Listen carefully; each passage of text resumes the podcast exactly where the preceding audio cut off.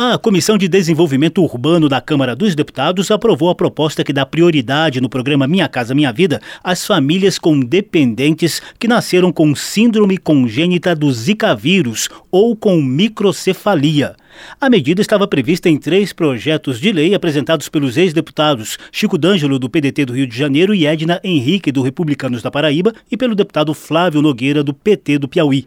O relator, o deputado Kleber Verde, do MDB do Maranhão, apresentou um texto alternativo para conciliar todas as propostas. Temos três projetos com basicamente o mesmo propósito, o qual é bastante meritório, uma vez que visam proteger as famílias que possuam membros que nasceram com a síndrome congênita do Zika vírus, por meio da prioridade de atendimento no que se refere ao programa Minha Casa Minha Vida. Apesar de já haver previsão legal para prioridade de atendimento às famílias de que façam parte pessoas com deficiência, entendemos que precisamos salientar aquelas que possuem membros atingidos pela epidemia do Zika vírus. Segundo o Ministério da Saúde, essa síndrome inclui uma série de anomalias congênitas que podem incluir alterações visuais, auditivas e neuropsicomotoras em embriões ou fetos expostos à infecção pelo Zika vírus durante a gestação.